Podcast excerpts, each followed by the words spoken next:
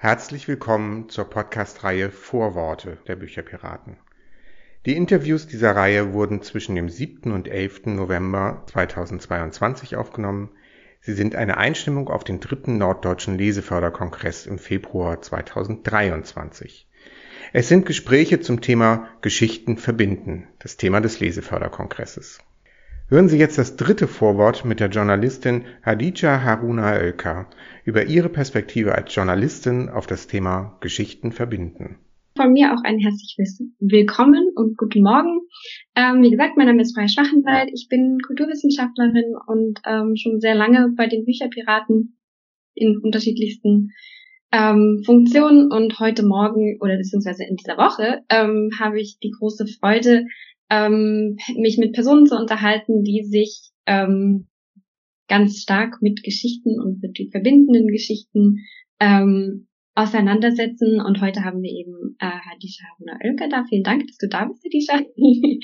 ähm, das freut mich sehr. Ich würde mit einer kleinen Einleitung über dich anfangen, damit wir auch alle wissen, wer du bist. Und ähm, dann können wir direkt ins Gespräch einsteigen. Wir haben oder du hast auch ein paar Ausschnitte aus deinem Buch Schönheit der Differenz, das dieses Jahr erschienen ist, vorbereitet. Und ähm, genau, da können wir dann ganz ähm, tief, glaube ich, auch ins Gespräch über Differenz und über die Schönheit der Differenz, die du schreibst, ähm, eingehen. Also, Hadisha, ähm, du bist Journalistin und Moderatorin ähm, und ähm, bist aber auch in ganz vielen unterschiedlichen Formaten aktiv. Also du arbeitest unter anderem für den Hessischen Rundfunk, ähm, du moderierst den feministischen Pressetalk, wir können auch anders, der Heinrich-Böll-Stiftung. Ein spannendes Format, äh, finde ich, das du auch machst, ist die ähm, Streitbar der Bildungsstätte Anne Frank in, in Frankfurt.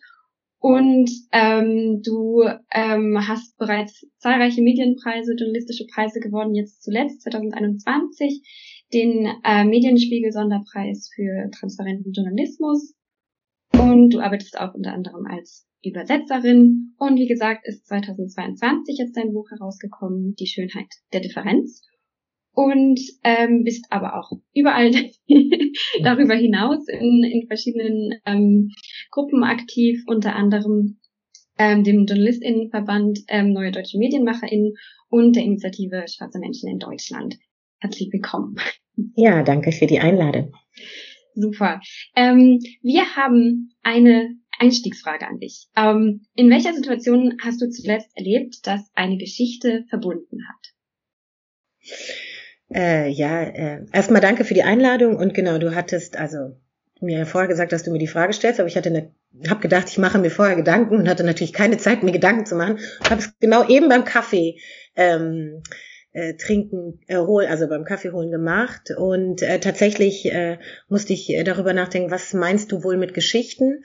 Und ähm, da Geschichten eigentlich bei mir meistens damit zu tun haben, dass es mit Menschen sich verbindet und was mich bewegt und wo ich glaube, dass eine starke Verbindung herrscht, sich zu verbinden, ist gerade mit den äh, Protesten der Frauen und Queers im Iran.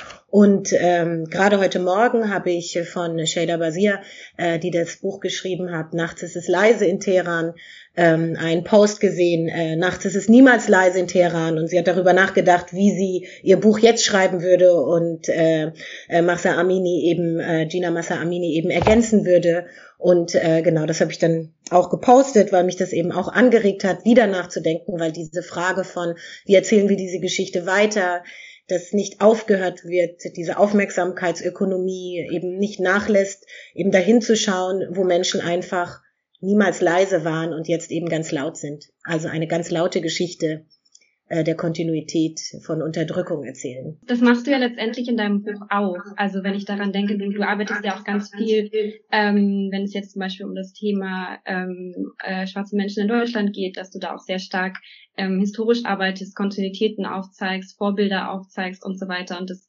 ähm, hat mich auch sehr ähm, bereichert beim Lesen, würde ich sagen, dass ähm, gerade wenn man heutzutage über Aktivismus oder ähnliches redet, dass da immer wieder ähm, von Trends oder von Momenten gesprochen wird, aber mhm. dass das eben eigentlich eine historische Entwicklung ist, auf die wir da blicken und die jetzt natürlich vielleicht mehr Aufmerksamkeit bekommt, aber immer schon da war und immer schon da gewesen ist. Ähm, und das, ähm, finde ich, zeigst du auch in deinem Buch. ähm, wenn du magst, ähm, könnten wir einfach einsteigen ähm, mhm. in die erste, ähm, in den ersten Ausschnitt. Mhm. Ähm, und dann reden wir ein bisschen weiter, worum es, äh, worum es dir in dem Buch geht und ähm, ja.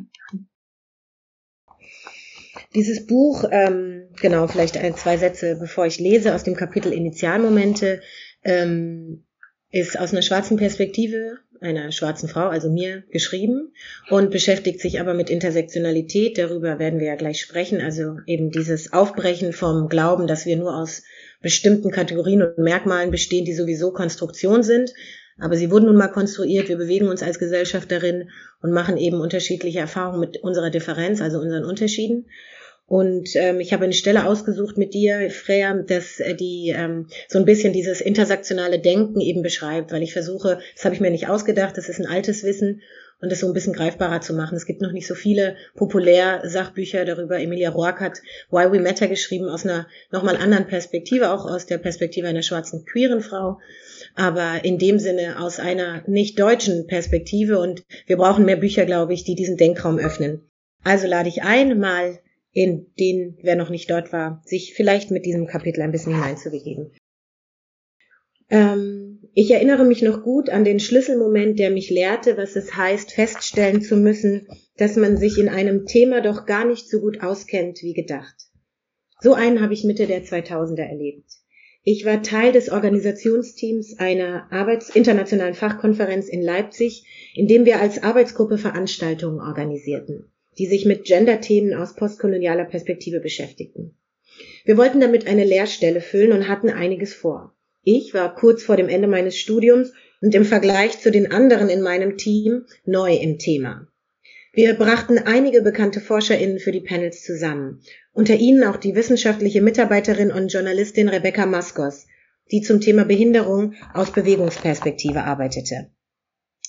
Während ihres Vortrags war ich Teilnehmerin. Ich sehe mich noch oben auf dem Rang im vollgepressten Seminarraum sitzen.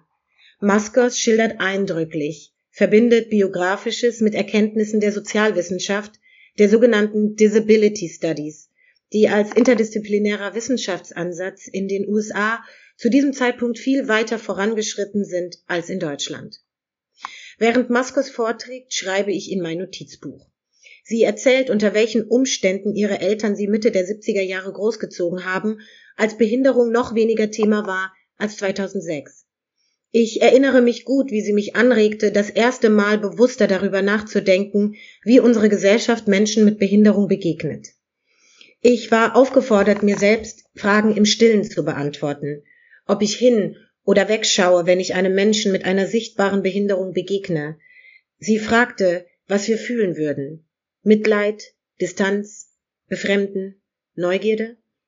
Ob wir schon einmal das Gefühl gehabt hätten, nichts damit zu tun haben zu wollen, ob wir in der Lage seien, offen über Behinderung zu sprechen. Maskos konfrontierte uns mit uns selbst, bevor es auf sachlicherer Ebene um Bilder, Sprache, gesellschaftliche Routinen und Abläufe oder die Debatte ging, was wir als lebenswertes Leben empfinden. Ich weiß noch, wie irritiert ich von dem Unbehagen in mir war, mir bewusst zu machen, dass sich mein internalisierter Ableismus, also Behindertenfeindlichkeit, in meiner damals teilweise noch aktiven Jugendsprache ausdrückte. Es wurde zu einem mit Scham behafteten und schmerzhaften Moment. Mit einem vermeintlich beiläufigen Wort für ein schlechtes Verhalten von Menschen hatte ich über Jahre Menschen mit einer Spastik beleidigt. Ich hatte nicht darüber nachgedacht, es nicht verknüpft. Es war eine Erklärung und doch keine Entschuldigung für mich, weil das doch gar nicht zu mir passte. Mir wurde klar, dass ich mir auch nie bewusst Gedanken über die Erfahrungen meiner weißen Cousine mit einer Hörbehinderung gemacht hatte. Und ich fragte mich, warum mein Schwarzsein nie Thema bei ihr gewesen war. Obwohl wir beide so eng verbunden waren. Oder waren wir es vielleicht genau deshalb? Hatten unsere Differenzerfahrungen etwas damit zu tun? Von Kindheit an hatten wir zeitgleich unterschiedliche Differenzerfahrungen gemacht und nie ein Wort darüber verloren, weil uns die Worte fehlten und mit uns als Kindern darüber nicht gesprochen wurde. Wir hörten nur die Erwachsenen reden. Erst als wir selbst alt genug und bereit waren, sprachen wir über früher, über die Unsichtbarkeiten unseres Alltags und stellten die Unterschiede im Umgang mit uns selbst fest. Dass ich als Kind auf subtile Art immer vermittelt bekommen hatte, doppelt so gut sein zu müssen wie andere, und sie das unterbewusste Gefühl hatte, als weniger fähig in unserer auf Leistung ausgerichteten Gesellschaft betrachtet zu werden. Wir erkannten, dass die Folgen unserer Unsicherheiten sich ähnelten, weil uns Selbstbestärkung gefehlt hatte. Ich verstand, dass mein kindliches Genervtsein davon, ihr Sachen oft zweimal sagen zu müssen, mein damaliges Unverständnis für ihr Leben ausdrückte. Dafür kein Verständnis gehabt zu haben, was es mit dir macht, wenn du mehrmals bitten musst, dass andere lauter sprechen und wie das dazu führen kann, dass du seltener etwas sagst, um unangenehmen Situationen aus dem Weg zu gehen. Kein Verständnis zu haben, dass du weniger verstehst oder bestimmte Orte meidest. Ich erinnere mich, dass meine Eltern sich sorgten, als es um eine Operation am Ohr meiner Cousine ging und mein Vater und ich sie danach täglich im Krankenhaus besuchten. Sie jeden Tag ein Eis bekam und ich nur jeden zweiten und deshalb eifersüchtig auf sie war. Wir waren Kinder. Wir verstanden nicht viel und wurden von den Erwachsenen im Verstehen nicht unterstützt. Vieles stimmt mich heute noch traurig. Und es tut uns gut, darüber zu sprechen. Selbstreflexion. Sie hat mir gezeigt, dass ich nicht alles auf dem Schirm habe, obwohl ich den Anspruch an mich damals im Vorlesungssaal bei Rebecca Maskos hatte. Ich hatte doch gerade damit begonnen, ein Selbstverständnis für mich selbst als schwarze Frau zu entwickeln und wünschte mir wie sie, dass andere ihre Worte und ihr Denken über Menschen wie mich überdachten. Maskos hat uns Teilnehmenden einen Raum geöffnet, der unserer Gesellschaft so oft fehlt. Einen Raum, in dem Reflexion ohne Selbstgeißelung möglich ist. Es war das erste bewusste Mal, ein initialer Moment, für den, für mich, es auszuhalten, dass ich in bester Absicht Fehler mache, die andere verletzen. Dass ich andere übersehe, auch wenn ich das nicht will. Und dass ich das tue und kann, weil mich ein Thema vermeintlich nicht betrifft. Zumindest noch nicht. Es ist ein Privileg, wenn ich entscheiden kann, ob ich mich mit der Differenzerfahrung meines Gegenübers auseinandersetze oder nicht. Ob ich mir in diesem Fall beispielsweise zukünftig um Barrierefreiheit oder eine anerkennende Sprache in meinem Setting Gedanken mache oder es sein lasse. Ob mir eine bestimmte Repräsentation wichtig ist oder ich sie vergesse, weil es so viele andere um mich herum auch tun. Ob ich das Thema abtue mit Sätzen wie ich kann da keine Behindertenfeindlichkeit, kein Rassismus, keinen Antisemitismus etc. sehen. Oder Menschen als zu sensibel abtue, wenn sie aufmerksam machen auf alltägliche Dinge wie Bezeichnungen für Soßen oder Ausdrücke, die ein abwertendes Bild transportieren, wenn ich zum Beispiel sage, dass ein Mensch an den Rollstuhl gefesselt ist, der Vergleich hinkt oder wir etwas blind drauf losmachen. Dass ich auch beim Schreiben dieses Buches weitere Erfahrungen mit Schreibweisen machte, deren ausschließender Gehalt mir nicht bewusst war, bis ich darauf hingewiesen wurde. Von Belang ist demnach nicht nur die Intention einer Handlung, sondern auch die unterbewusste innere Haltung zu unserer Differenz. Wenn zum Beispiel eine Kollegin in einer Sitzung wie selbstverständlich glaubt und sagt, dass wir ja alle ein gewisses Unbehagen fühlen würden, wenn eine Frau mit Kopftuch zum Vorstellungsgespräch käme. Und wir darüber sprechen sollten, warum wir diese Gefühle hätten. Zwar hat sie mit letzterem recht, dass wir über diese Gefühle sprechen sollten, aber ich widerspreche ihr trotzdem, weil ich im Gegensatz zu ihr kein Unbehagen fühle und nicht vereinnahmt werden möchte, sondern deutlich machen will, wie unterschiedlich unsere Perspektiven auf Menschen aussehen. Dass Frauen mit Kopftuch für mich normal sind, so wie es für mich normal ist, keine diskriminierende Sprache benutzen zu wollen. Wir sind unterschiedlich. Das festzustellen ist nicht verwerflich. Das Problem beginnt dann, wenn wir unsere Differenzen mit Abwertung begegnen. Die Frage ist also, wie damit umgehen, wenn ein Mensch eine innere Abneigung gegen bestimmte Unterschiede in anderen in sich feststellt. Was tun mit den Reflexen vermeintlich anderen gegenüber? Wie der Mischung aus Neugierde, Unverständnis, vielleicht auch Unbehagen begegnen. Eine Möglichkeit für mich ist, mich selbst zu befragen. Was bewerte ich gerade? Woher kommt mein Gefühl? Warum fühlt sich mein Gegenüber durch meine Handlung überhaupt verletzt? Was ist es, das mich irritiert? Woher stammt mein Unwissen über mein Gegenüber? Was sollte ich vielleicht recherchieren? Wo dazulernen? wo einen Systemabgleich machen. So mache ich es, weil ich weiß, dass ich in gesellschaftliche Systeme sozialisiert wurde, die mir auch Schlechtes vermittelt haben. Auch ich wurde darin mit einigen Glaubenssätzen sozialisiert, die mein Erwachsenwerden geprägt haben. Sei stark, sei perfekt, streng dich an. Zusammen mit mach schnell hatte ich mich mit einigen verinnerlichten Glaubenssätzen in meinem Leben auseinanderzusetzen. All das, alle, auch andere Menschen sind von diesen Treibern beeinflusst. Und so begegnen wir uns als Unbekannte mit all diesen Vorerfahrungen persönlicher und systemischer Art. Je ähnlicher sie sich sind, desto einfacher wird es zwischen uns. Zumindest am Anfang, weil unsere jeweiligen Normalitäten ein nonverbales Grundverständnis schaffen. Aber wie wir uns begegnen, hängt auch davon ab, wie bewusst wir uns über unsere Unterschiede sind und wie viel Sensibilität wir für uns selbst und unser Gegenüber mit dessen Erfahrungen aufbringen. Wie also würde sich unser Austausch verändern, wenn wir unsere Blasen und Milieus häufiger verließen was wäre, wenn sich unser Austausch dahingehend verändert, dass das, was eine Person sagt und fühlt, genauso viel zählt wie das, was eine andere sagt, so dass unterschiedliche Ansprüche gleichzeitig im Raum stehen können. So würden bisher missachtete Erfahrungen relevant und aufgewertet, weil diejenigen, die von etwas betroffen sind, am besten darüber urteilen können, was für andere nicht offensichtlich ist. Wir würden die Differenz anerkennen und Zwischentöne beachten.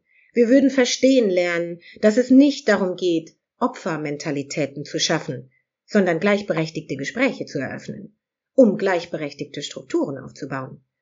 Wir würden mehr Menschen kennenlernen, die sich von uns unterscheiden. Wir würden besser über uns selbst Bescheid wissen.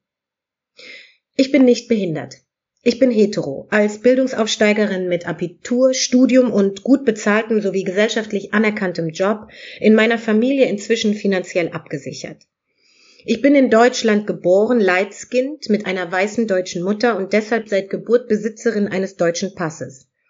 Ich bin Teil intellektueller Kreise, kann als Journalistin meine Meinung sogar in öffentlichen Foren sagen, ohne staatliche Bestrafung zu befürchten und ich habe dafür die Technik und den Zugang zum Internet. Es gibt vieles, mit dem ich es leichter habe als andere, und ich bin dankbar dafür, dass es so ist. Ich habe Privilegien, und sie zu kennen und mir bewusst zu machen, verändert meinen Blick auf andere, meine gesellschaftliche Position und Verantwortung. Vielen Dank dir. Ähm, ich habe natürlich Fragen vorbereitet, aber mir sind jetzt wieder ganz viele neue Ideen gekommen beim, beim Zuhören. Also danke auch nochmal fürs Lesen und dass du diese Textstelle mitgebracht hast heute. Ähm, ich habe, also insgesamt beim Lesen deines Buches hat mich sehr beeindruckt, dass das eine, und jetzt auch in dem Ausschnitt, den du uns vorgelesen hast, dass es eine sehr, sehr persönliche ähm, Auseinandersetzung mit den Themen Differenz und Gemeinschaft ist. Und ähm, gleichzeitig ist es aber auch eine sehr fundierte, eine sehr fachlich tiefe ähm, Aufarbeitung dieser Themen. Und gleichzeitig habe ich das Gefühl, dass du auch immer wieder versuchst, LeserInnen ohne großes Vorwissen ähm, abzuholen und mitzunehmen. Und ähm, ich würde gerne wissen, für wen hast du dieses Buch geschrieben? Ja, also hm, das ist ich habe also aus einer, ich meine, das ist, ich bin Journalistin. Das heißt, ich stelle mir ein breites Publikum vor. Und du hast die neuen deutschen MedienmacherInnen angesprochen. Und äh, ein Teil der Arbeit ist es, Zielgruppen, die nicht gesehen werden, aufzunehmen. Wir arbeiten, wir sind, der Verein ist ein Verein, der mit, mit Menschen, Migration, Medienschaffenden mit und ohne Migrationsgeschichte, mehr Vielfalt in den Medien, aber wir arbeiten mit anderen, mit den Leitmedien, zum Beispiel mit JournalistInnen mit Behinderungen und anderen, mit dem queeren, äh, äh, schwul-lesbischen JournalistInnenverband zusammen und dieses, ähm, dieses Publikum ist breit und das Wissen in diesem sehr breit gedachten Publikum, egal mit all ihren Unterschieden, hat unterschiedliche Wissensstände. So sehe ich das journalistische Publikum, wenn ich Sendungen konzipiere. Und ehrlich gesagt, habe ich es genau so gesehen, als ich das Buch geschrieben habe. Der einzige, die einzige Verengung, die ich vielleicht gemacht habe, war, dass ich dachte, Menschen, die sich für das Thema interessieren, werden es kaufen. Ich kann, werde wahrscheinlich niemanden damit abholen, also schafft, weiß ich nicht, vielleicht schon, aber man muss schon, glaube ich, ein grundsätzliche, grundsätzlich Fragen an dieses Thema haben. Also ich habe mir Menschen mit Fragen vorgestellt, die sagen, das ist alles so komplex. Irgendwie will ich ja, aber ich weiß eigentlich auch nicht wie. Und ich habe mir die vorgestellt, die nie angesprochen werden, die vielleicht auch noch was an der Verbindung, weil intersektionales Wissen in marginalisierten Gruppen ist auch eines, das wächst. Also das war auch eine Zielgruppe, weil das wird man sehen. Ich beschäftige mich viel mit sozialer Bewegung. Das kommt, hast du auch angesprochen, immer wieder durch. Und viele Gruppen haben geschichtlich gesehen alleine marginalisiert in ihren Räumen agiert weil unsere historische Geschichte, unsere Gesellschaftsgeschichte zeigt, dass die Ausgrenzung eben auch eine der Kategorisierung in Gruppen war.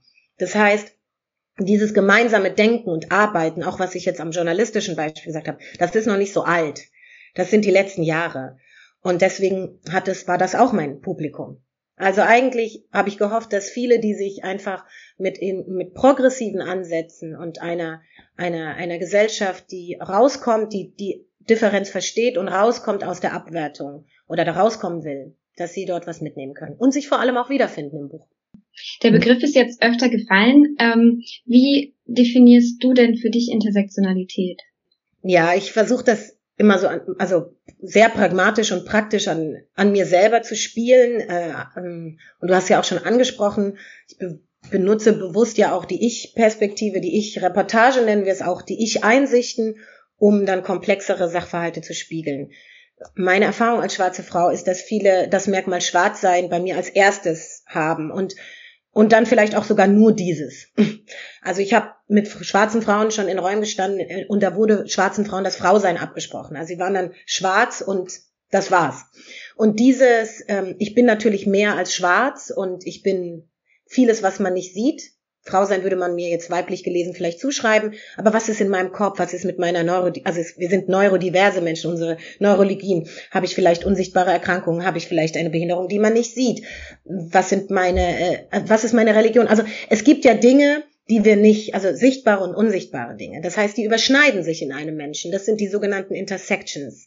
Wie bei einer Straßenkreuzung, wie es, würde es Kimberly Crenshaw erklären, die das sehr prominent vor auch schon über 30 Jahren mit äh, in die Welt getragen hat, mit ganz vielen anderen Vordenkerinnen wie Audre Lorde oder äh, Bell Hooks. Und die Vorstellung ist einfach, dass wir mehr sind als nur ein Merkmal und vor allem mehr sind als das von anderen zugeschriebene Merkmal. Und dass diese Intersections unsere Biografien aufmachen. Nehmen wir eine schwarze behinderte Transfrau die hat, macht nicht die Erfahrung als Schwarze, als Transperson und als, ähm, als behinderte Person. Sie macht das in dieser Kombination. Das ist die Lebenserfahrung. Und wenn wir uns jetzt vorstellen, dass wir alle Intersections haben, dann werden wir uns in Räumen begegnen, wo wir gleiche Erfahrungen machen und unterschiedliche. Das heißt, hier liegt der Wert der Verbindung. Ich komme in Räume, wo Menschen anfangen, in diese Richtung zu denken und verbinden und verbünden schreibe ich immer gerne hinein, weil ich glaube, es geht um dieses Verbindung herstellen. Und das ist ja auch euer Thema. Also die Verbindung zu deiner Geschichte. Wir finden eine. Da bin ich sicher.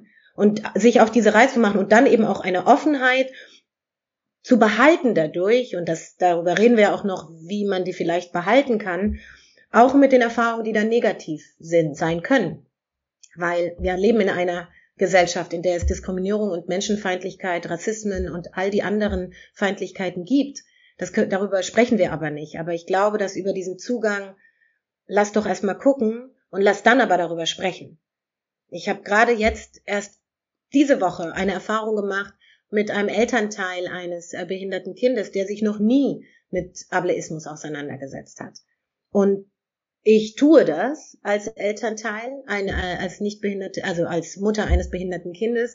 Und man merkte auf einmal, wenn ich jetzt in der Haltung meines Wissensstandes ganz anders vorgegangen wäre, dann wäre da ein, keine Verbindung entstanden und es konnte Verbindung entstehen. Und man teilt Geschichte, aber die Herangehensweise ist sehr unterschiedlich. Und es ist nur durch Zufall herausgekommen, weil die Person gar nicht befähigt war, darüber zu sprechen. Also das sind alles solche Erfahrungen und intersektionales Denken in die Praxis zu übersetzen, egal an welchem Ort, ob in Schule, wie gesagt, in der Literatur oder im Medienbereich, das ist die Art, wie ich arbeite. So, das war jetzt eine lange, ausführliche Antwort.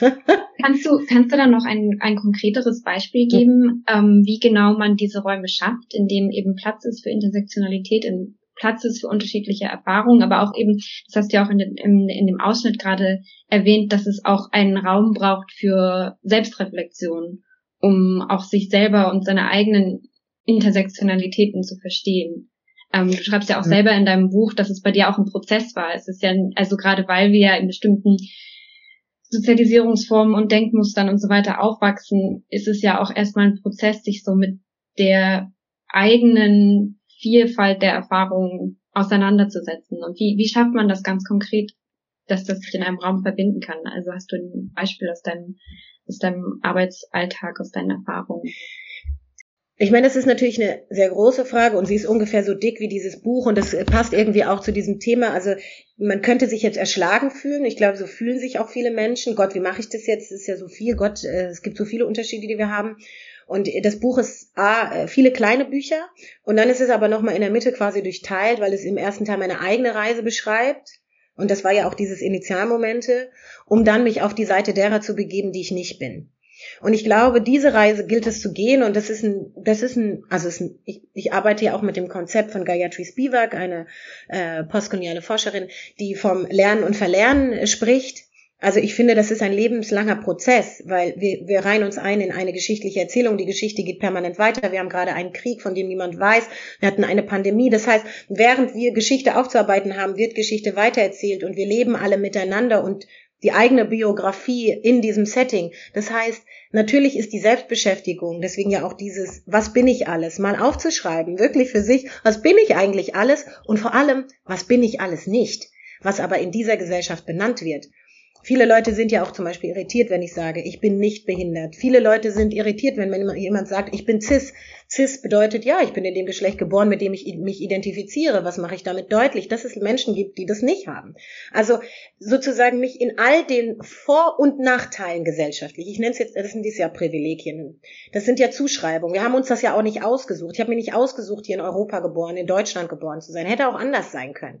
Also, und dieses Spiel in sich selbst mal zu spielen und zu sehen, oh, da bin ich hier und da bin ich da. Und das einfach mal so, und dann auf die andere Seite. Also das, das dauert auch.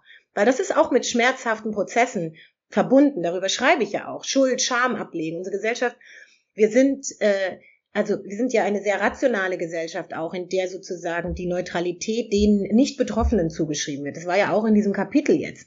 Also auch auszuhalten, dass man Dinge vielleicht gespiegelt bekommt, die einem das Unwissen spiegeln, die einem vielleicht auch die Abwehr und all diese ambivalenten Gefühle spiegeln. Das heißt, das gehört alles zu dieser Positionierung dazu. Und ich glaube, dafür sollte man sich Zeit nehmen, Räume, schweigen mit sich selbst. Man muss das auch nicht immer jedem erzählen, was man so für sich begreift. Und gleichzeitig aber auch darüber reden und sich bedanken bei Leuten, wenn sie einen aufmerksam machen. Das fällt mir auf, dass meistens eine Abwehrreaktion, nicht immer, aber oft kommt anstatt ein Danke, dass du mich darauf hingewiesen hast, darüber denke ich jetzt mal nach. Man muss ja nicht gleich zustimmen. Ich finde sowieso, man sollte bei nichts gleich zustimmen. Das ist nicht meine Grundhaltung als Journalistin, alles zu nehmen, was man mir sagt, aber nachdenken. Und das sind Räume, das sind meine eigenen Räume und das sind dann, und davon bin ich überzeugt, ich nenne das ja auch meine Party, wer auf meine Party kommt, sieht, wie Differenz feiert, ist, ich glaube, wenn man diese Haltung entwickelt, lernt man auch andere Menschen kennen das passiert. So ist es, energetisch so. Also ich würde heute sagen, dass ich auf dem Weg, ich kenne so, ich habe so unglaublich unterschiedliche Menschen, habe so unglaublich viel von Menschen gelernt. Klar, mein Job ist das eine, aber auch auf der privaten Ebene. Und ich glaube, das liegt auch daran. Und das liegt, und diese Grundhaltung, die Schönheit der Differenz, ist keine, die wir in der Gesellschaft gelernt haben.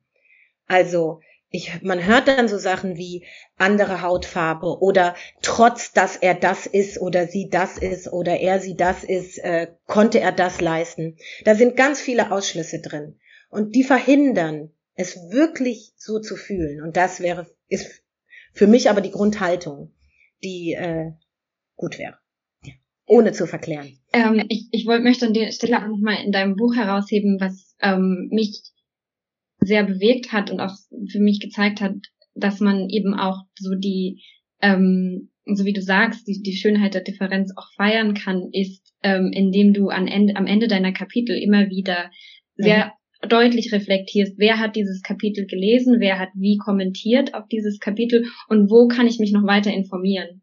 Und ähm, das hat mir beim als als Leserin extrem geholfen, weil ähm, ich mich häufig, also es hat vielleicht auch damit zu tun, wie so, wie, wie der Buchmarkt funktioniert oder mhm. ähnliches, dass sehr viel immer an, ähm, dass eine Autorin oder ein Autorin immer so als hochgehalten wird und das ist ja auch richtig, das ist natürlich deine Arbeit, die, die dieses Buch ist, aber du zeigst eben ganz klar was deine Wissensgrenzen sind, beziehungsweise wo andere Menschen dir helfen und Wissen beitragen.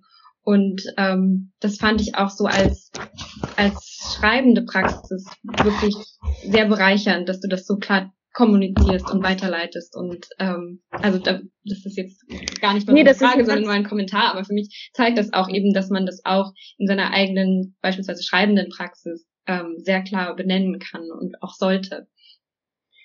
Ähm, das ist äh, total ein relevanter Punkt. Also das, ich meine, dieses Buch hat ein politisches Lektorat erfahren und ähm, das ist etwas nicht gängiges in der im Literaturbetrieb, noch nicht leider und leider auch unterbezahlt, wenn ähm, und auch noch nicht der Wert. Ich habe jetzt zum Beispiel auch gelernt, es nicht mehr Sensitivity Reading äh, zu nennen. Das ist ein gängiger Begriff, weil äh, damit auch eine Abschwächung stattfindet auf dem Markt, nicht weil es nicht ein sensitives Lesen auch ist, aber ein politisches Lektorat schreckt dann wiederum auch Leute ab, weil was ist das jetzt? Ist das jetzt Zensurbehörde? Nein, es ist ein Lektorat, gerade bei Büchern. Also ich meine, ich habe jetzt ein Buch geschrieben, wo ich wirklich über viele Dinge schreibe, wo ich selber noch am Lernen bin, wo ich in drei Jahren wahrscheinlich nochmal anders schreiben würde, was auch einen Ist-Zustand beschreibt. Und für mich, wie hatte ich, wir haben so viel mit dieser Frage, äh, wer repräsentiert wen und wer spricht über wen und wie, wie schafft man Bühnen. Dieses Buch sollte, war ein Wagnis. Ich wollte Bühne schaffen, wollte zeigen, wie es möglich ist, sich empathisch in einem, ich beschreibe es als Mitgefühl, mit Bindestrich Gefühl, für andere, also Räume aufzumachen. Deswegen natürlich wollte ich transparent machen, wo sind die Quellen, wer hat das Wissen, von wem habe ich profitiert, wo kann man weiterlesen als Leserin, wer hat mich dabei unterstützt, klarer zu denken. Ich habe auch ein Kapitel umgeschrieben, also und, und das war eben ein professionelles politisches Lektorat aus drei Personen Rosa Macchie, äh, Buddy Mary und Jesenia Leon Mesu. Und ähm, die findet man auf Instagram, die findet man beispielsweise auch hier natürlich in meinem Buch, aber ich versuche schon, und das sind drei Personen von anderen Personen, die das hochprofessionell machen. Und ich habe aber auch Freundinnen gefragt, ganz privat, die über deren Merkmale, die ja auch im Buch vorkommen, zum Teil namentlich genannt oder nicht, und die einfach die Expertise haben. Und habe dann gesagt, könntest du es lesen und mir noch mal auf einer anderen Ebene Feedback geben. Das hat mir auch Sicherheit gegeben. Also ich muss auch sagen, wenn es gibt ja diese Debatte beim Schreiben, auch kann ich mich in andere Personen, darf diese dürfen Fragen, die mir, das wäre jetzt ein konkretes Beispiel, die mir sehr auf den Nerv gehen, weil jeder Mensch darf natürlich alles machen. Die Frage ist, tut er es verantwortlich? Also ich würde mir herausnehmen, auch zu, also Kunst, jeder kann über alles schreiben und alle Positionen einnehmen. Die Frage ist, mache ich mir über die Geschichte, aus einer intersektionalen Perspektive Gedanken. Und wenn ich das Wissen nicht habe, übernehme ich die Verantwortung dafür. Arbeite ich zum Beispiel mit jemand anderem zusammen, wenn ich diese Figuren kreiere, wenn wir jetzt beispielsweise über Romane reden. Es gibt so viele Möglichkeiten. Also im Medienbereich mache ich das auch. Abnahmen, es gibt einfach Abnahmen, diversitätsbewusste Abnahmen von Beiträgen. Solch, das sind fachliche, handwerkliche Tools. Von denen würde ich mir im Literaturbetrieb auch mehr wünschen, weil das würde bedeuten, mehr Leute kämen rein, weil Fakt ja ist ja auch, ich habe ein Sachbuch geschrieben, aber das ist ein, ein, ein persönliches Sachbuch. Aber wenn wir jetzt auf Romane, auf die Geschichten und Geschichten, die verbinden sollen, Menschen verbinden sich eben auch mit Romanfiguren, da fehlt es so stark an Diversität. Also, und zwar eine Diversität, die aus unterschiedlichen Perspektiven formuliert wird. Jetzt wieder intersektional gedacht. Alle Menschen schreiben unterschiedliche Geschichten. Und welches, welche Literaturlandschaft zeigt sich uns. Und das ist vom Kinderbuchbereich bis eben in die Belletristik. Ja. Ähm, vielleicht leiten wir jetzt nochmal über zum nächsten Ausschnitt. mhm. ähm, genau, dann sprechen wir, glaube ich, auch noch mehr über Kinder. Stimmt, das passt jetzt gut. ja. ähm, genau, das habe ich, das ist so ein zwei, eine Zweiteilung, ähm, das ist jetzt ein bisschen kürzer, einfach nur so, um einen Eindruck äh, zu bekommen. Genau, das Kapitel heißt Körperbetrachtung. Genau. Ich gehe sozusagen in diesem Buch ja einmal ganz viele Merkmale durch und deswegen auch Körper. Mein Kind war fünf Jahre alt, als es das Schwarzsein anderer Menschen außerhalb unserer Familie feststellte. Wie es ist, light-skinned und dark-skinned zu sein, kennt mein Kind von meinem Vater und meinen Geschwistern. In unserer Familie sind wir all shades und das war nie Thema bei uns, bis wir eine Gruppe schwarzer Darkskinned Frauen und Personen, die als solche gelesen werden, im Mauerpark in Berlin trafen, die neben uns grillten. Mein Kind beobachtete die Gruppe, die an ein Geburtstag feierte und sagte irgendwann zu meinem Mann, Papa, die sind brauner als ich.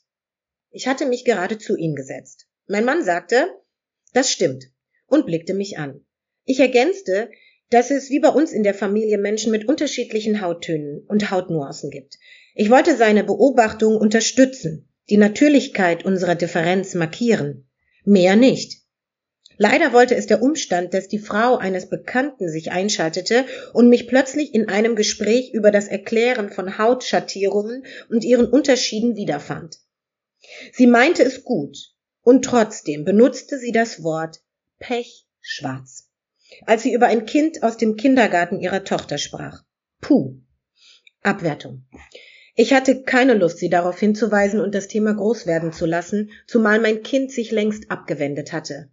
Und für mich gab es eine Mikroaggression. Es sind diese kleinen Momente, in denen Kinder geprägt werden. Für mein Kind war es die Zeit der Selbstwahrnehmung, die sich nun in seiner Sprache spiegelte. Eine Woche später ein weiteres Erlebnis im Schwimmbad. Ein etwa zehnjähriges Kind läuft an uns vorbei. Mein Kind sagt, der Junge hat einen dicken Bauch. Ich stimme zu. Wir laufen zu unserem Platz zurück und ich erinnere mich an die Situation im Mauerpark. Ich frage mich, was mein Kind denkt, wenn es beobachtet. Warum hat er Hautschattierungen in unserer Familie bisher nie thematisiert, aber nun die der anderen im Vergleich zu sich gesetzt? Es geht jetzt also darum, Unterschiede zu verbalisieren und in Relation zu setzen. Es sind entwicklungspsychologische Betrachtungen in einer kindlichen Entwicklung, die ich beobachte. Sie sagen mir viel über unser Miteinander als Erwachsene, weil dabei auch Bodyshaming, also verachtende Körperbetrachtungen und Kommentierungen alltäglich sind. Schön sein müssen nervt und sich schön finden müssen nervt noch mehr, lese ich in einem Text. Und dass Normschönheit schon immer die Pflicht des weiblichen Vollprogramms gewesen sei. Es ist für mich eine weitere Differenzkategorie, die in unserem Miteinander mitschwingt, aber wenig beachtet wird. Und so sitze ich im Schwimmbad und versetze mich in das andere Kind. Wie hätte es sich gefühlt, wenn es gehört hätte, dass sein Dicksein benannt wurde? Wäre es verletzt gewesen? Wie hätte es den Begriff dick bewertet, weil dieser in unserer Gesellschaft negativ besetzt ist? Es ist wichtig, Kindern zu zeigen, dass sie die Körper anderer Menschen nicht kommentieren sollten, weil diese divers in ihrem Erscheinungsbild sind. Kindliche Betrachtungen zeigen für mich, viel von den normierten Vorstellungen, die die Begriffe dick, fett negativ konnotieren. Sie gelten als Schimpfwort, wie behindert oder schwarz. Unsere Körper sind nicht nur Körper, die uns gehören, sondern sie werden verhandelt. Bei Kindern sehen wir, wie, wie sie lernen, die Merkmale behindert, schwarz oder dick, fett nicht mehr als neutrale Tatsachen wahrzunehmen, sondern plötzlich als unangenehm oder defizitär empfinden. Immer wieder sind es bestimmte Merkmale, Verhaltensweisen oder Eigenschaften, die in Kindern abwertend genannt werden. Ja, Kinder sind unschuldig. Und dennoch finden Ausgrenzungen und Hänseleien statt, weil es Erwachsene sind, die ihnen ein vermeintlich angemessenes Verhalten vermitteln, mit dem sie erwachsen werden. Erwachsene zeigen Kindern, dass unsere Gesellschaft nur ganz bestimmte Eigenschaften markiert, bespricht und problematisiert. Kinder wiederum sind neugierig wollen die Welt auf ihre Art und entsprechend ihrer Möglichkeiten verstehen, was eine ihrer tollsten Eigenschaften ist. Sie haben Interesse an der Herkunft und Funktion von Dingen, wie Hautfarben entstehen oder warum Menschen nicht laufen können. An Körpern lassen sich also Machtverhältnisse einer Gesellschaft beschreiben. Dann springe ich an einem Punkt nach vorne, das war jetzt weiter hinten, und dann Deshalb ist es mir im Zusammenhang mit unserer Sozialisation und Prägung wichtig, an dieser Stelle über Kinder als die zukünftige Generation zu sprechen, weil in diesem Stadium des Menschseins angelegt wird, wie wir werden. Zudem waren wir alle einmal Kinder und standen mit unserer Geburt quasi auf einer Startlinie, um dann, wenn man es aus machtkritischer Perspektive betrachtet, unterschiedlich weiterzukommen. Wir können an ihnen beobachten, wie sie Differenz lernen, sie verbalisieren das, was gesellschaftlich verhandelt wird. Sie stellen so früh die Unterschiede zwischen Menschen fest, bewerten diese aber erst, wenn sie kodiert werden. Kinder können deshalb schon in sehr jungen Jahren Vorurteile hegen oder rassistisch sein. Das passiert, weil unsere Diskriminierungssysteme tief verwurzelt sind. Wie sehr das der Fall ist, zeigt sich in unzähligen Studien und Tests wie dem bekannten Doll-Test von Kenneth und Mummy Clark die 1940 bereits Kinder danach fragten, ob die weiße oder die schwarze Puppe die schönere und nettere sei. Alle Kinder identifizierten die weiße als die positive. Auch sogenannte Baby-X-Versuche zeigen, wie eine erwartende Wahrnehmung schon bei Neugeborenen beginnt. Wenn Versuchspersonen sich ein Baby, das als Junge gelesen wird, vorstellen und ihn automatisch als größer, attraktiver und fordernder einschätzen, während vermeintliche Mädchen als ruhigere und zarte Babys gelten. Darüber, wie Kinder ihre Einstellungen formen und wozu das führt, hat in Deutschland unter anderem die Erziehungswissenschaftlerin und Professorin Maisha Marine Auma geforscht. Für sie zeigen die Baby-X-Versuche auf, wie früh wir in eine Differenzierungsarbeit verstrickt sind und von frühester Kindheit an mit Annahmen und Konstruktionen konfrontiert werden. Sie nennt es gemachte Differenzen. Soziale Ungleichheit ist für Auma demzufolge ein Lernprodukt. Im sozialen Trainingslager Kindergarten oder Schule lernen Heranwachsende sich in Gemeinschaften zu bewegen, erfahren dort Regeln und Ordnungen des Zusammenlebens. Es entstehen dort gruppendynamische Prozesse, in denen sie eben auch ausgegrenzt werden. Schon die Kinder machen die Erfahrung von Hierarchien und ihre Identität wird innerhalb von politischen Debatten erzeugt, die Erwachsene um sie herum führen. Kleine Kinder bringen ihren Spielen, deren Inhalten und in ihrem Verhalten diese Erfahrung von Differenz hervor. Sie nehmen nämlich wahr, wer mit Macht und Prestige ausgestattet ist, und wiederholen diese Strukturen beim Spielen. Für Auma sind Kinder für Macht und Hierarchiebotschaften empfänglich. Entsprechende Erziehungsbotschaften vermitteln für sie das So-Sein in der sozialen Welt. Deshalb argumentiert sie dafür, dass Kinder ein berechtigtes Interesse daran haben, zwar Macht zu empfinden, zu erfahren und auch auszuüben, weil das für ihre Entwicklung und ein Verständnis von Selbstwirksamkeit als Teil ihres persönlichen Selbst wichtig ist. Es gibt aber auch ein Verständnis von Macht, also es gibt ein Verständnis von Macht, das positiv ist, aber eben auch eines, das negativ sein kann. Negativ eben, wenn es andere unterdrückt. Positiv, wenn es mich handlungsfähig macht. Wenn also Kinder in ihrer Verstrickung in gesellschaftliche Ungleichverhältnisse in einer gleichberechtigten Zukunft gut aufgestellt sein sollen, dann gilt es ihr Lernen neu zu organisieren. Lernprozess der Vergesellschaftung nennt Auma Konzepte, die Machtpositionen kritisch in den Blick nehmen. Es ist für mich der Grund, warum eine diversitätsbewusste Erziehung mir so wichtig ist. Und auf die würde ich jetzt normalerweise eingehen. Das können wir sehr gerne machen. Aus ähm, meinem Buch da gehe ich auf die. Ach so, ja gut. Auch im Gespräch können wir noch ein bisschen darüber sprechen. Ähm, also was ich an diesem Ausschnitt sehr ähm, sehr eindrücklich finde, ist, dass du da, also natürlich, wir haben das eben auch besprochen, ähm, gibt es Differenz und wir machen unterschiedliche Erfahrungen und ähm, das machen auch Kinder und nehmen das auch wahr. Gleichzeitig ähm, nehmen sie aber genauso unsere Vorurteile und unsere Wertungen wahr.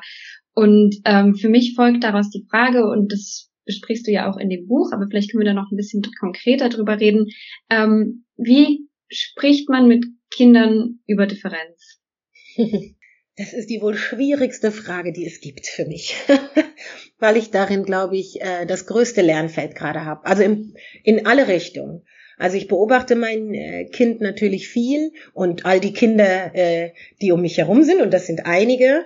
Und im Buch geht es ja auch um Ageism und Adultismus, also sozusagen die Diskriminierungserfahrung, die man in den Rändern des normierten Lebens, also wenn wir in die Rente gehen und wenn wir Kinder sind, äh, an beiden Stellen haben wir sozusagen äh, weniger zu sagen. Und deswegen ist mir diese Kinderperspektive und das Starkmachen von, was lerne ich eigentlich von meinem Kind, eine, eine Grundhaltung. Also mein Kind und die anderen Kinder bringen mir viel bei. Das habe ich ja auch versucht zu beschreiben. Und das versuche ich tatsächlich eher aufzunehmen. Und die Fragen über die Kinderperspektive. Also, was fragt sich mein Kind? Und was bedeutet es, wenn ich Antwort gebe? Also welche Verantwortung habe ich da? Weil das sind ja ganz viele Sachen. Ich muss ja eine Sprache finden, die mein Kind versteht. Kinder haben ein unterschiedliches Verständnis, unterschiedliche Wahrnehmung. Das ist ja alles im Entwickeln. Das heißt, bei einem dreijährigen Kind werde ich, habe ich, also mit Malik, so heißt mein Sohn, habe ich anders äh, gearbeitet, ähm, als er drei war und habe entsprechende Bücher beispielsweise gesucht, als jetzt, wo er in einem sprechfähigen Alter ist und wo er auch verbalisiert oder wo ich Dinge erkenne, aber er vielleicht gar keine Fragen stellt, aber sie im Übertragenen. Ich glaube, der größte Irrtum, um die Frage zu beantworten, ist, nicht mit Kindern über Unterschiede zu sprechen und so zu tun, als ob wir alle gleich sind, weil wir das, wir sind das als Menschen, aber wir sind das nicht in der Gesellschaft. Das ist jetzt auch meine persönliche Wahrnehmung, weil ich weiß, es gibt Eltern, gerade bei Kindern, die aus in einer marginalisierten Position sind, sei es welche auch immer, muss man ja selber die eigene bewusste, empowernde Haltung haben, um diese Erziehung auch durchführen zu können. Das wäre der zweite Schritt.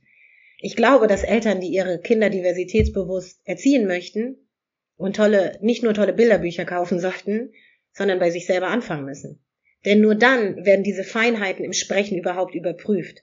Weil manchmal ist es, sind es Kleinigkeiten. Es ist ja auch alleine zu erkennen, welche Bücher taugen. Es gibt nämlich unglaublich viele, die taugen eben nicht.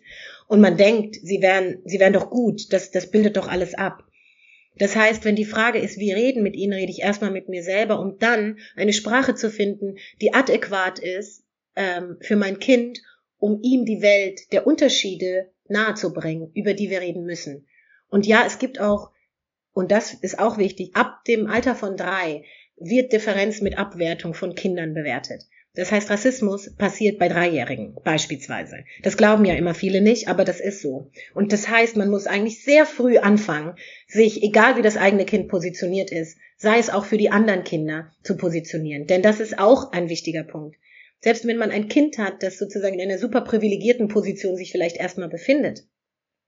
Es ist ja, Rassismus beispielsweise geht ja uns alle an. Das heißt, auch dieses Kind möchte ich doch fit machen, weil von Rassismus sind alle betroffen. Und ich glaube, dieses Bewusstsein muss bei Eltern ankommen. Bei allen Eltern, von allen Unterdrückungsformen sind alle Kinder betroffen, weil sie lernen sie. Und wenn wir nicht wollen, dass sie sie weiterlernen und fortsetzen, brauchen wir Antworten. Das heißt, wir müssen bei uns anfangen. Sonst können wir ja gar nicht übersetzen. Okay, es war jetzt irgendwie lange ausgeholt. Aber es ist wirklich komplex, weil ich mir einfach auch viele Gedanken mache. Ich kann meinem Kind nicht einfach so, ich habe jetzt kein Handbuch. Also das ist schon auch ein immer wieder überlegen. Ja, und ähm, wenn man andersrum denkt, also du sagst jetzt genau, wir müssen bei uns als Erwachsene natürlich auch bei uns selber anfangen. Gleichzeitig geht es ja auch darum, dass ähm, ein Kind sich mit seiner eigenen in inneren Diversität, in dieser Diversität der Erfahrungen, ähm, die sie als Kinder machen, auseinandersetzen. Und wie, wie schafft man auch dafür kindersichere Räume, um, um diese, auch schon diese Denkprozesse vielleicht anzustoßen? Also, oder beziehungsweise um sich in, in, in ihre eigenen Diversität zu entwickeln. Naja, natürlich sind Kindergärten, die sich äh, schon für diversitätsbewusste äh, Pädagogik interessieren, natürlich äh, super Räume. In so Räumen bewegen wir uns jetzt, seitdem mein Kind unterwegs ist. Das ist natürlich ein großer Vorteil, von denen gibt's nicht überall welche, aber man kann das natürlich als Elternteile auch hineintragen.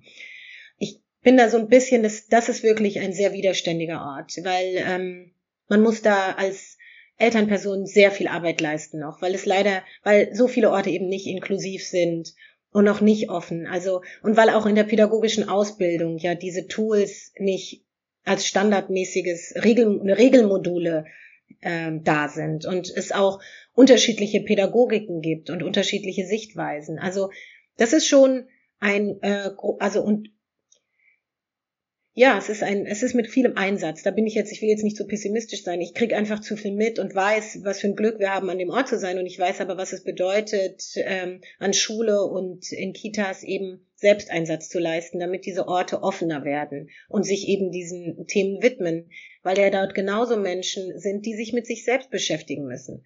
Ich finde nur, und das macht diesen großen Unterschied, ob wir jetzt, wenn wir über Institutionen reden, und das ist ja eigentlich das Hauptthema, was mich dann am Ende interessiert, sind ja Strukturen. Ich habe ja dieses Buch geschrieben, zwar um in einzelnen LeserInnen vielleicht was anzuregen, aber natürlich schreibe ich viel über Strukturen, weil Menschen arbeiten in Strukturen und da herrschen gewisse Abläufe, Routinen, Gesetze, so haben wir es schon immer gemacht, äh, Zugänge und so weiter. Und Schule und Kitas und so sind auch eine Institution, bedeutet, in der arbeiten Menschen und je nachdem, welche Haltung und welches Wissen sie haben, schreiben sie ihre Regeln fort oder verändern sie. Und die haben dann, das ist natürlich eine weit größere Auswirkung, inwiefern da das Bewusstsein da ist. Nehmen wir das Beispiel Inklusion. Ist, ist ein Menschenrecht, ja, soll überall stattfinden, Behindertenrechtskonvention, lange schon gezeichnet. Ob eine Schule oder ein Kindergarten inklusiv ist, hängt von den Menschen ab, weil die Strukturen noch nicht so sind. Das heißt, da beißt sich, äh, wie sagt man, da beißt sich die Katze in den Schwanz.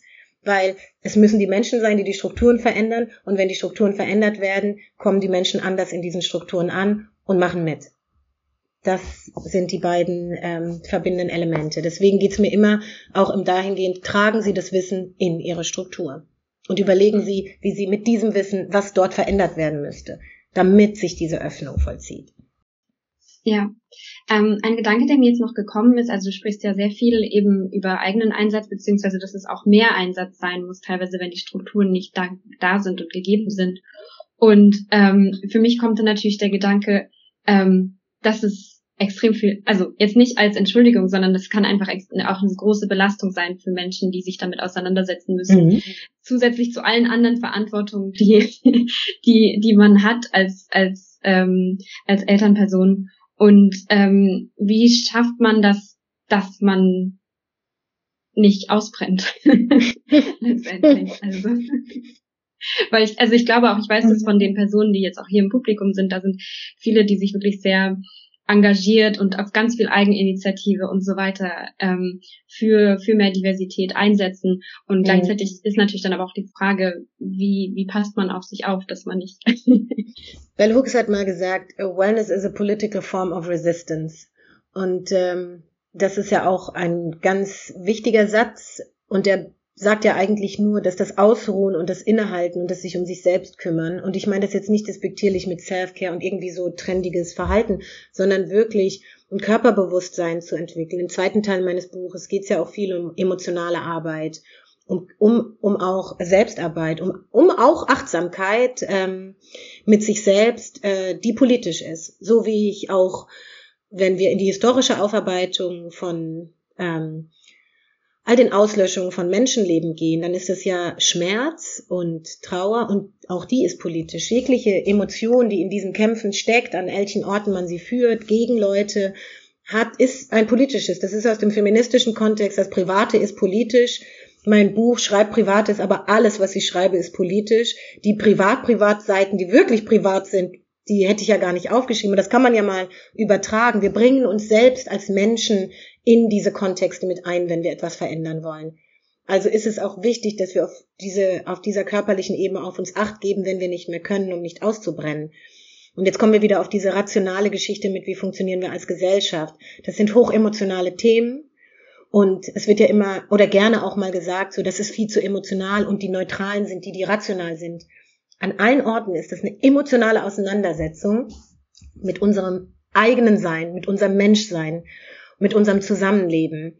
Und ähm, da kann ich wirklich eigentlich nur raten, um auf dem langen Weg nicht auszubrennen, diese Form von Wellness, wie Bell Hooks es beschreibt, sich immer wieder zu holen. Also ich habe das getan und gleichzeitig ist es auch immer wichtig, sich bewusst dafür zu entscheiden, etwas zu tun. Ich glaube, in der Reaktive zu sein, ist gefährlich.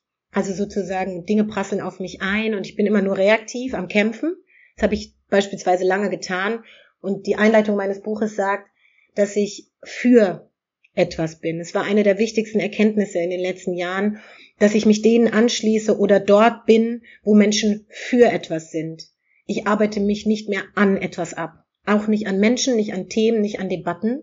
Ich gucke dorthin, wo Menschen für etwas sind, was immer noch kompliziert genug ist, wegen unserer Differenz, aber eine weit andere Art der Auseinandersetzung ist, weil man dort die kleinen Schritte der Erkenntnisse sehen kann.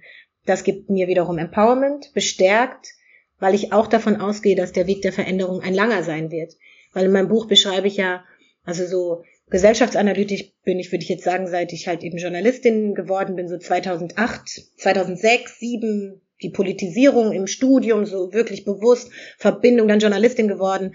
Also das sind ja jetzt schon so rund zwölf, 14 Jahre, also eine Dekade und ich sehe natürlich Veränderung. Und jetzt brauchen wir noch mal eine Dekade und ich weiß nicht, wo wir dann sind, weil das alles dynamisch ist. Menschen, die jetzt glauben zu wissen, was da ist, wir sehen ja die, die Backlash vor und zurück und wir sehen, dass antidemokratische Kräfte wachsen und gleichzeitig sehen wir, dass immer mehr Menschen aus dem Diversitätsspektrum sich zusammentun, auch eine Intersektionalität wächst, also auch eine Wehrhaftigkeit. Also wo werden wir hinkommen? Es dauert auf jeden Fall, weil beides da ist. Und das nicht wenig stark. Ja, ja. Ich muss jetzt nochmal zurückdenken, ähm, du hast es ja auch so ein bisschen angesprochen, die Frage von, von Generationen beziehungsweise Generationengerechtigkeit beziehungsweise Diskriminierung von, äh, von unterschiedlichen Altersgruppen. Und du positionierst dich selber in deinem Buch ja als äh, Vermittlerin, als, als irgendwo dazwischen. Und mhm. ähm, ich würde gerne wissen, wie, ähm, wie ist denn eine gute Vermittlerin? Also wie, wie machst du das? Naja, also ich meine, mir hilft natürlich Journalistin zu sein, das kann man schon sagen, weil ich Zugänge habe, beziehungsweise, aber gut, nicht jeder interessiert sich vielleicht auch dafür. Ich meinte mit diesem Vermittlerin oder in der Mitte, ich bin im Sandwich zwischen denen, die vor mir gegangen sind, von denen ich profitiert habe, und ich sehe eben eine jüngere, und das ist nicht unbedingt Alter. Also das ist auch ein politisches Verständnis, das sind auch Zugänge. Also ich bin kein Digital Native zum Beispiel, also ich, aber ich bin sicherlich vielleicht mehr digital als andere in meiner Alterskohorte. Ich bin jetzt 1980 geboren, weil ich mir das dann angeeignet habe. Aber es gibt einfach jüngere politische Generationen, die sich verändert haben. Und das fängt bei Kindern an in der Zwischenzeit. Das heißt, irgendwie sehe ich Ranges dazwischen und sehe aber auch, dass generationenübergreifende Dialoge nicht an allen Orten stattfinden. Und da bedarf es Vermittlungsbedarf. Und das sehe ich im redaktionellen Arbeiten zum Beispiel, in unterschiedlichen Settings arbeite mit unterschiedlichen Altersgenerationen. Und ich merke, dass es mir leicht fällt, in die Kohorte hier und da einzusteigen mit dieser Grundhaltung, die mein Buch beschreibt. Und dann hilft es mir dabei, zu sehen oder zu erkennen, schau mal, diese Person nimmt das nicht wahr und die nehmen das nicht wahr, warum reden wir nicht mal darüber? Und das ist dann mein Versuch, diese Diskurse zu beschreiben, meine Texte zu formulieren. Ähm, und auch, ja, also meine Kolumne oder was auch immer, also mein generelles Arbeiten basiert darauf, diese Leerstellen der Kommunikation auch wahrzunehmen. Warum diskutiert ihr, und das kann ganz banal sein, über zuletzt über die Debatte über indigene äh, Völker in Kinderbüchern und einem Ravensburger Verlag, der ein Buch aus dem Markt nimmt, weil es Merchandising ist, und ein Kinderfilm, ähm, der kritisiert wird, dafür mit alter indigener Betrachtung äh, Winnetou wieder aufzulegen. Und ich sehe, wie eine bestimmte Blase darüber redet, äh, Winnetou zensiert zu fühlen, während eine andere Blase darüber reden möchte, was zeitgemäße Kinderproduktionen sind, in einem Verlag, der auch nach ökonomischen Interessen fungiert und eigentlich auch andere Bücher aufgelegt hat, wo ein Sensitivity Reading stattgefunden hat. Das sind alles so komplexe Ebenen und da denke ich so, das müsste ich jetzt mal vermitteln. Und dann versuche ich das. Ja.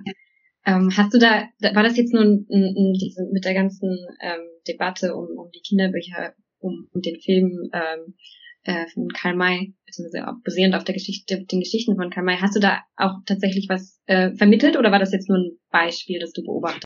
Nö, also ich habe abgesehen davon, dass ich eine Kolumne schon im Februar über diesen Film, über den Trailer geschrieben habe, habe ich danach auch verschiedene an verschiedenen Orten dann immer wieder, ob es jetzt bei Lesungen, weil viel war, das war halt eine Zeit lang totales Thema, alle haben darüber geredet, oder bei Panel-Diskussionen oder auf Instagram, wie gesagt, in meiner Kolumne zweimal darüber geschrieben. Und ähm, das sind dann meine Orte. Und ich sehe ja dann in den Effekten, dass oft kleine Informationen fehlen. Also wie ist, wie funktioniert auch, und da, von diesen Beispielen habe ich viele im Buch. Also ich erinnere an viele Debatten, die gesellschaftlich geführt wurden und führe sie aus. Mir fehlt oft der Kontext. Oft fehlen die kleinen Bausteine, die die Geschichte, jetzt kommt sie wieder, die Geschichte anders erzählen und auch Themen verbinden.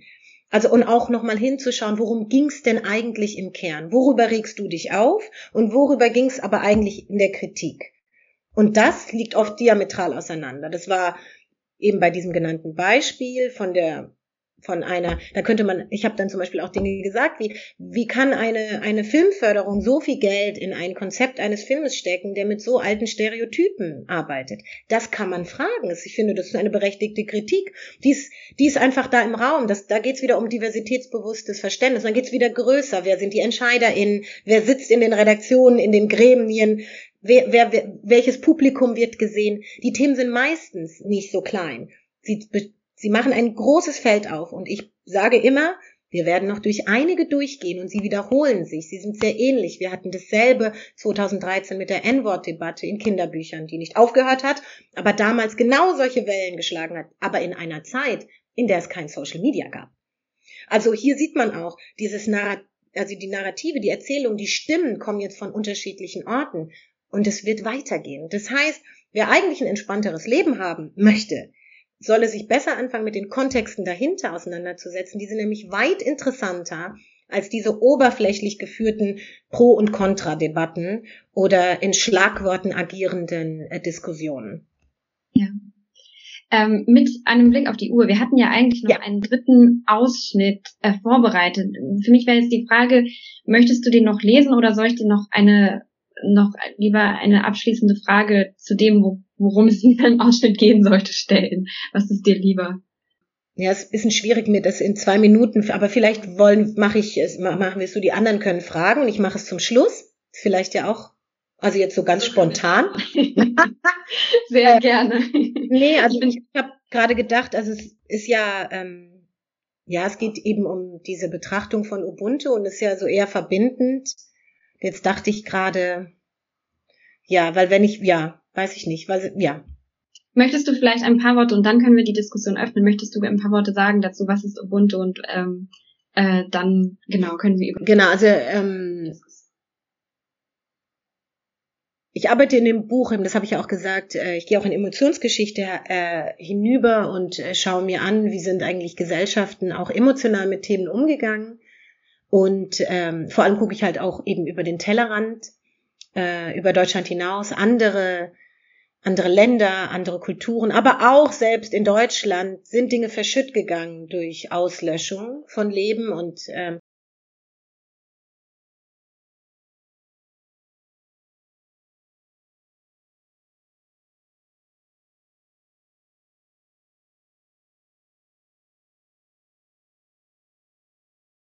weil eigentlich die Position der verletzlichsten Person einer Gesellschaft hervorgehoben wird und sie die Verletzung aller ist. Und dieser Ansatz führt natürlich zu Fragen von, wie führen wir Debatten, wie streiten wir. Nelson, ich beschreibe in dem Kapitel ja eben auch äh, in Südafrika, wo er eben Ubuntu eine tragende Rolle in der Aufarbeitung eben gespielt hat, äh, der Apartheid, aber auch heute in Führungskräfteseminaren angewendet wird.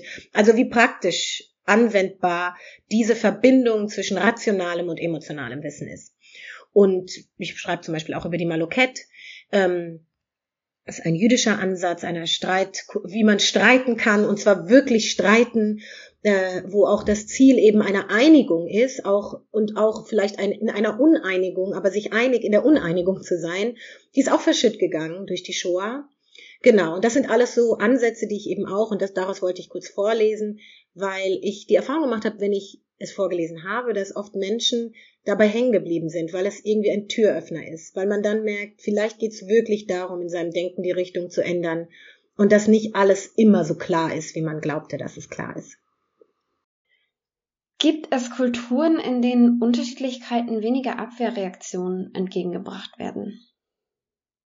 Ja, also ich bin keine Ethnologin deswegen, und Kulturanthropologin auch nicht. Deswegen kann ich Ihnen dazu eigentlich keine fundierte Antwort geben. Ich kann nur äh, dazu sagen, dass der Blick alleine zwischen West und Süd oder Nord und Süd und West und Ost äh, auf jeden Fall ein schwieriger ist, weil er schon ja auch einhergeht mit bestimmten Vorstellungen von, also beispielsweise in südlichen Ländern. Deswegen war ich vorhin auch ganz vorsichtig, wie umschreibe ich das jetzt, ähm, dass das eben nicht in diese, äh, dann geht der, der Kopf auf und dann sind wir in diesem, ah ja, das sind ja die freieren Kulturen und die haben noch mehr Möglichkeiten, die vormodernen Gesellschaften. Das ist es halt alles gar nicht. Ähm, deswegen habe ich das Jiddische auch hier reingebracht. Wir haben es in unserer Gesellschaft. Und die Gründe fürs Verschütt gegangen sein, die können wir hier suchen. Und das ist eher der, das sind eher die Orte, an denen mein Interesse liegt oder wo ich auch das Wissen habe. Diasporisches Wissen zum Beispiel. Also Menschen, die vom Kontinent hierher gekommen sind, die von, die sozusagen die postkoloniale Nachhut, die, die diesen Slogan, we are here because you were there, also wir sind hier, weil ihr da wart, eben die, die Folgen der Kolonialgeschichte. Ich bin ja so ein Kind. Mein Vater, ich bin ein Kind von Kolonisierten und Kolonisierern, also Nachfahre. So kann man das ja mal festhalten. Ich habe also sozusagen, wir sind dieses Wissen hier in Deutschland in Migrationsgesellschaft. Das Wissen ist da. Und deswegen würde ich äh, eher behaupten, das sollten, dem sollten wir uns widmen. Transnationalen, das ist dann zum Beispiel das Thema transnationale Forschung, total interessant. Also wie verbindet sich Wissen von hier und dort, weil Menschen die Verbindung nicht abbrechen lassen? Und welches äh, Verständnis für Differenz liegt dann da drin? Und haben wir nicht abgerufen, weil wir in so Konzepten wie Integration hängen bleiben, die meistens als Einbahnstraße verstanden werden.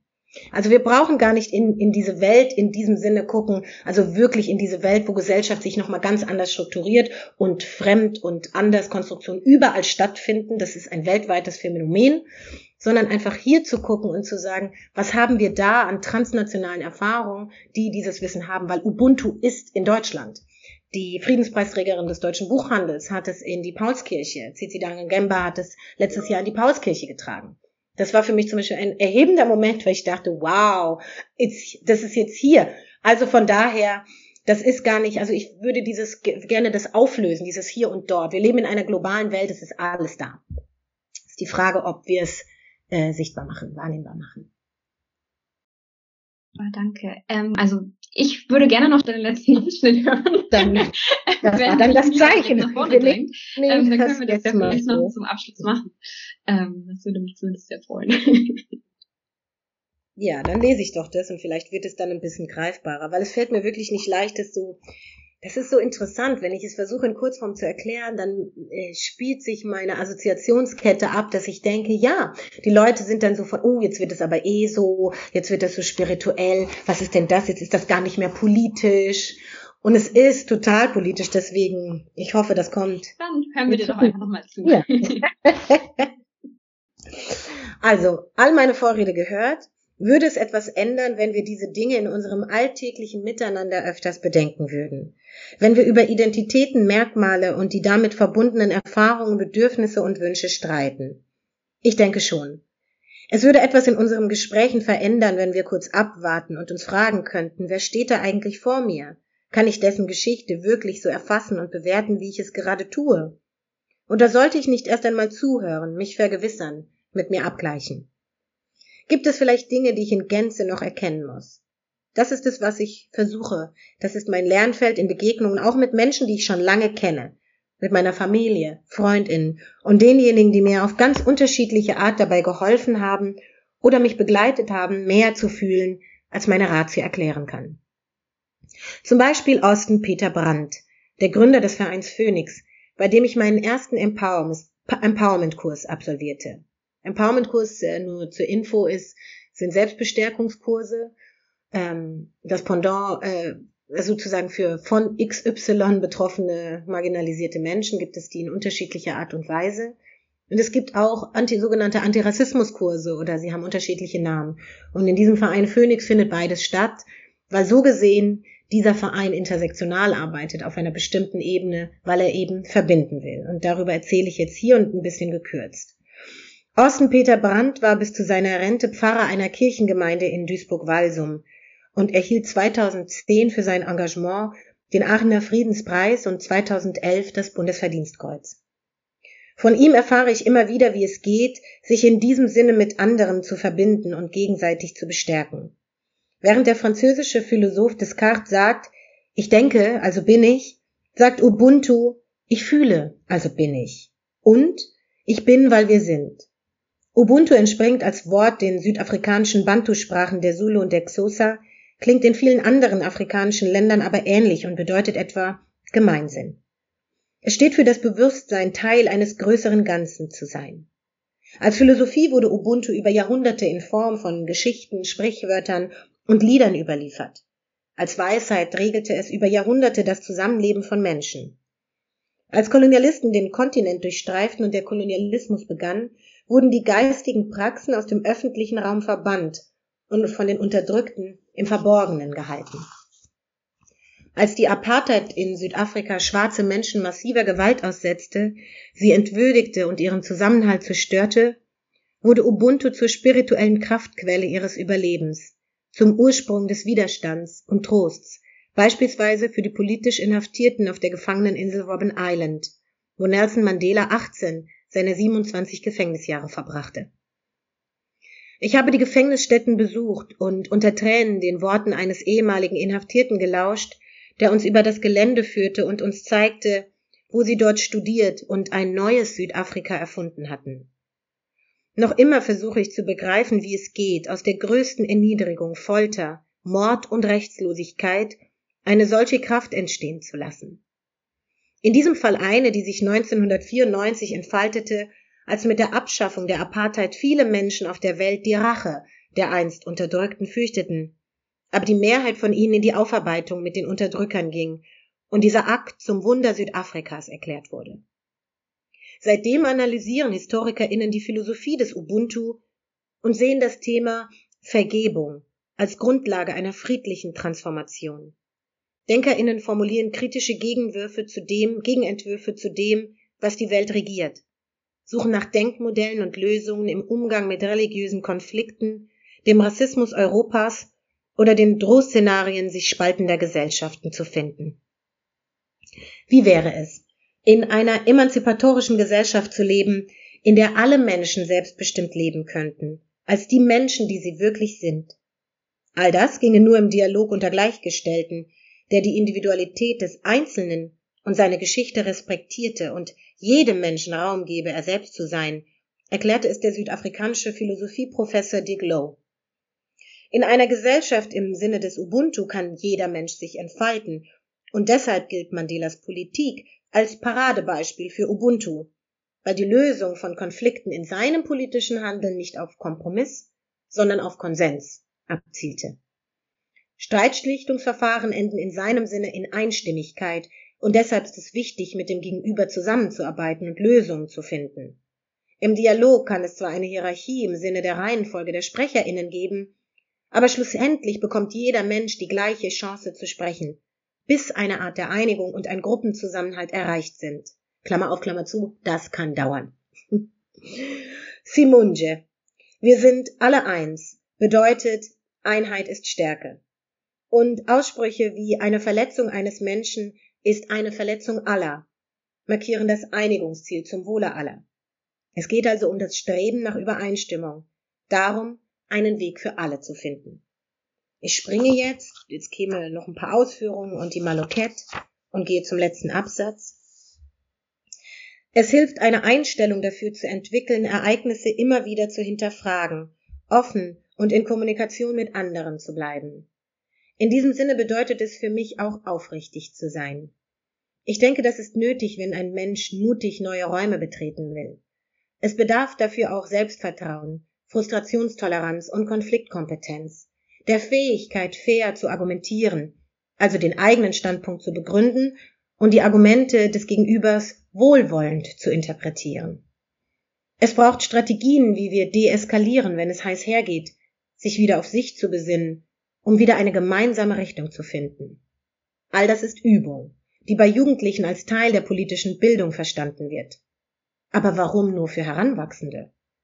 Auch Erwachsene, auch ältere Menschen haben sie nötig. Für uns als Gesellschaft sollte ein dauerhafter Prozess für jeden von uns sein, ein kritisches Denken ohne Selbstgeißelung zu entwickeln. Das kann man lernen, durch Reflexion, die aus einer Emotion kommt, im Verhältnis zu einem demokratischen Verständnis steht und zulässt, Fehler machen zu dürfen, weil das menschlich ist. Wie viel Emotion also braucht eine Demokratie? Wie viel verträgt sie? Mit welcher emotionalen Erzählung lässt sich antidemokratischen Strömungen entgegentreten? Am Ende geht es für alle um die Frage, was uns am meisten bewegt. Danke dir. Ich finde, das war jetzt ein sehr schöner Abschluss. Vielen, vielen Dank dir, Hadija. Ich habe ganz, ganz viel gelernt. ähm, ich, es hat mir, also ich fand es auch nochmal super, einfach nochmal mit dir auch über das Buch zu reden, weil da so viel drinsteckt. Ich finde, man, es, es geht halt auch weiter. Es weist über das hinaus, was allein in dem Buch drin steht. Und ähm, deswegen, also danke dir. ja, danke für die Einladung und äh, ja, danke auch fürs Zuhören. Herzlichen Dank an alle Beteiligten für das Mitwirken an der Podcast-Reihe Vorworte der Bücherpiraten. Diese Podcast-Reihe wurde gefördert vom Ministerium für Bildung, Wissenschaft und Kultur des Landes Schleswig-Holstein. Wenn Sie mehr über Leseförderung und das Thema Geschichten verbinden hören und sehen wollen, kommen Sie am 15. bis 17. Februar 2023 zum dritten Norddeutschen Leseförderkongress nach Lübeck. Informationen dazu finden Sie auf unserer Website www.bücherpiraten.de.